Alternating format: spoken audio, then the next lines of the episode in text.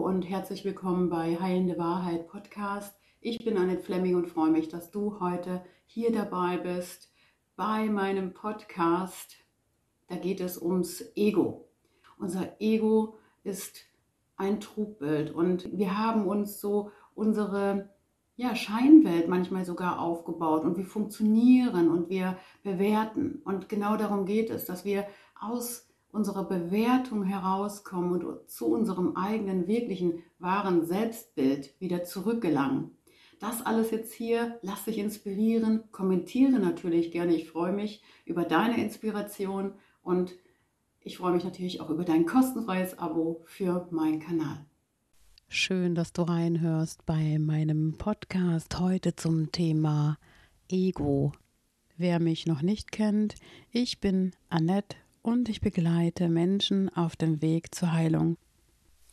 Warum möchte ich heute über das Ego sprechen? Ich glaube, dieses Ego, also unser Selbstbild, hat in der wahren Natur nichts mit uns zu tun. Das hört sich vielleicht etwas verwirrend an, aber in Wirklichkeit ist es ganz einfach zu verstehen. Also hör dir meine Gedanken dazu an und natürlich freue ich mich, wenn du mir deine Gedanken dazu mitteilst. Kommentiere gerne unter meinem Podcast. Jeder Mensch hat eine moralische Komponente in sich, die im Wesentlichen sein Verhalten überwacht und reguliert. Das nennen wir Ego. Und dieses Ego wurde tatsächlich zum ersten Mal von dem Psychologen Sigmund Freud eingeführt. Das Ego bringt einen Menschen dazu, die Welt durch die Linse der Dualität zu sehen und teilt jede Realität in extrem gegensätzliche Beurteilungskonzepte wie gut, schlecht, Hass, Liebe. Das Ego beschreibt stark bewerten, das Ego beschreibt auch stark in der Macht zu sein und das Ego möchte gerne etwas sein, was du im Inneren nicht bist. Und bei diesem Vorgehen stellt das Ego eigentlich einen ganz archaischen Schutzmechanismus dar, indem er dir vormacht, dass du oder andere bestimmten Dinge sein müssen, um gut genug zu sein. Oft lässt uns das Ego dann Gefühle wie Einsamkeit, Missverständnis und Bedeutungslosigkeit fühlen, da das Ego dem entgehen möchte, dieser Wahrheit, dass diese Illusion des aufgestülpten Seins nicht die Wahrheit ist. Der Tod des Egos ist nicht möglich und es ist auch nicht wirklich ein Tod, denn das Ego wird immer ein Teil von uns sein. Stattdessen ist es eher eine Transzendenz. Wir entwickeln uns über die Fesseln unseres Egos hinaus und lassen es hinter uns und lernen, unser Leben ohne seinen Einfluss zu kontrollieren. Ein Gefühl, das schmerzt, bringt uns in jeden Entwicklungsschmerz, den wir dann wieder vermeiden, weil es anstrengend ist. Und genau das ist unser Ego. Es ist dein Neid auf andere, es ist deine Wut auf jeden, der dir deine Schmerzen durch sein, ihr Verhalten spiegelt. Ego steht deinem Glück entgegen. Es ist in einer Zeit entstanden, als du mehr Halt und Zuneigung gebraucht hättest, um dein wahres Sein zu finden. Als heranwachsender Mensch musstest du jemand werden, der du aus deinem Herzen nicht bist programmiert, wie die Vorstellungen und Wünsche es von anderen, von uns erwarteten. Das heißt, schon unsere Eltern haben uns mit ihrem Ego erzogen. Und man sagt sogar, bis über sieben Generationen vor uns spüren wir noch die Einflüsse heute in unserem System. Generell hat jeder Mensch, der uns begleitet hat in unserem Leben, geprägt. Geschwister, erste Freunde, Schule, Großeltern, erster Freund, Freundin und so weiter. Das heißt, unsere Umwelt projiziert Erwartungen und Wünsche auf uns, um uns ins Gefüge passend zu formen. Wir arrangierten uns und es entstand unser Ego. Wichtig ist es nochmal herauszuarbeiten, das Ego nicht aus mir heraus entstand, sondern das, was auf mich projiziert wurde in meiner Entwicklung, um ein Ergebnis zu erreichen. Aus diesen Impulsen handelten wir, weil wir Abhängige waren, weil wir in unseren Herkunftsfamilien die Bindung brauchten, um zu wachsen. Nun ist es wichtig zu wissen, dass es unbewusst passiert. Unser Ego ist keine bewusste Entscheidung. Es ist ein Überlebensmechanismus sozusagen. Gerade schmerzvolle Erfahrungen haben oft extreme Härte und Widerstand in uns entstehen lassen. Bis hin zu Sucht, Krankheiten, Depressionen, Zwängen und Ängsten. Jetzt kommt noch ein wichtiger Fakt über das Ego zum Tragen. Durch die Resonanz, in der wir immer wieder durch unser Ego Dinge und Menschen in unser Leben gezogen haben, wissen wir nur verklärt, wer wir eigentlich wirklich im Seinszustand sind. Ego will, Ego braucht, Ego muss. Was fällt dir ein, wenn du sagst, ich möchte? Ich fühle, ich darf. Was würde dann übrig bleiben von dir? Irritation natürlich zuallererst. Genau das ist es. Jede Annahme der Dinge im Außen ist durch dein Ego geschaffen worden. Jedes Problem, jede Beziehung, jede Situation.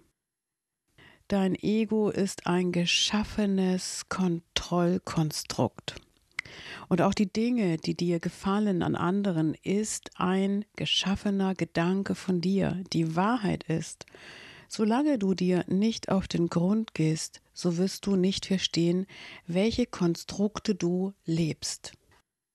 Und jetzt kommen wir natürlich auch zu dem Bearbeiten des Egos, welches ich immer wichtig finde, auch auf meinem Weg, immer wieder eine schmerzende Arbeit, aber so wichtig. Frage dich, auf was und wie du reagierst, welche Erwartungen, Wünsche und welchen Willen unterliegt deine Reaktion. Das Ego erkennt das Ego. Es ist individuell und wenn du anfängst mit deinem Leben und deinem Ego zu arbeiten, ist es wichtig, Dinge, Gefühle, Begebenheiten, Beziehungen zu hinterfragen und zu analysieren.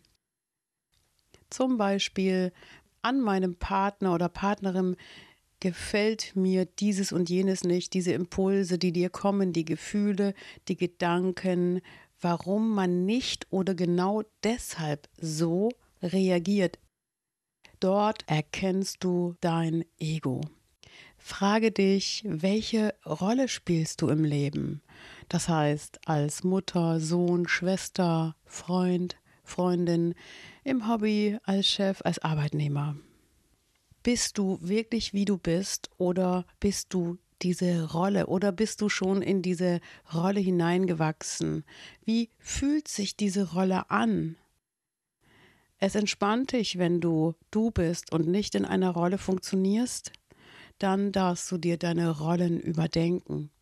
Wie stark ausgeprägt ist es in deiner Rolle als Mutter oder als Chef, Leitung oder Leiterin zu handeln? Was macht dein Ego mit deinem Selbstbild? Ist es eine Illusion, die du lebst? Was denkst du über dich und über andere? Deinem Ego auf die Spur zu kommen, bedeutet, welche Bewertungen sind in deinen Gedanken? Wir denken bis zu 75.000 Gedanken am Tag und es ist erschreckend, wie viel Erwartung und Bewertung und Vergleiche wir denken, ständig. Und dann sind wir enttäuscht von unseren Erwartungen, Bewertungen und Vergleichen. Und zusätzlich gehen wir noch in unseren Kampf und drücken unsere Meinung anderen Menschen auf. Wir sind Meister im Schuldzuweisen. Und das Vermeidungsthema Schuld ist in unserer Gesellschaft sehr groß verbreitet. Ego verbaut uns unsere Verbindung. Ein sehr wichtiger Bestandteil des Egos ist, dass es nicht in Beziehung gehen möchte, nicht wirklich. Es möchte kämpfen und es möchte sein Vermeidungsmuster aufrechterhalten, um nicht wirklich in den Austausch und in die Verbindung zu einem anderen Menschen zu gehen. Unsere Ängste in Beziehungen verletzt zu werden, nochmals, wie damals in unserer Kindheit, als wir das erste Mal den Bindungsabbruch durch das Vermeidungsverhalten, die Vermeidungsstrategien unserer Bezugsfamilie spürten, versetzt uns heute immer wieder in gleiche Strategien und Muster in Beziehungen. Alles, was du heute an Nichterfüllung in deiner Beziehung erlebst, ist ein Teil deines Egos. Unser Selbstbild, die damit verbundene Wut, Verzweiflung uns selbst gegenüber, ist unser kindliches Ego. Überprüfe genau, wie du in Beziehung gehst, mit welcher Rolle, mit welchen vorgefertigten inneren Mustern, Strategien, die dich immer wieder in die gleiche Resonanz mit den Menschen bringt, die dich nicht erfüllen, die dich nicht in den Erfolg deiner Projekte bringen, die dich nicht in die Lebensfreude bringen. Wenn zwei Menschen mit einem großen Ego oder mit Ego sich gefunden haben, bedeutet das immer Kampf, Flucht oder Vermeidungsverhalten auf höchstem Niveau und führt nie zu Frieden und Harmonie in Beziehungen und in Situationen.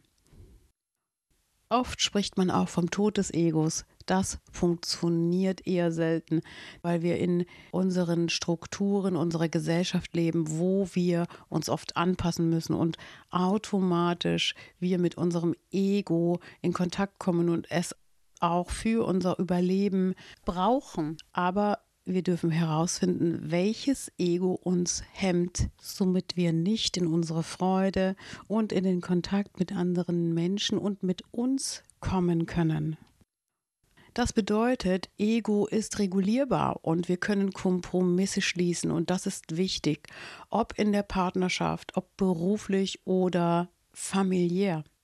Ego-Bearbeitung, das ist die Basis aller Weiterentwicklungsthemen und wichtig für unsere Lebensprozesse, die wir angehen wollen. Denn ganz egal, wie du dich weiterentwickelst, ob nun beim Coaching, in der Therapie oder spirituell, welche Methode du wählst, das Ego ist die wichtigste Basisarbeit an dir selbst.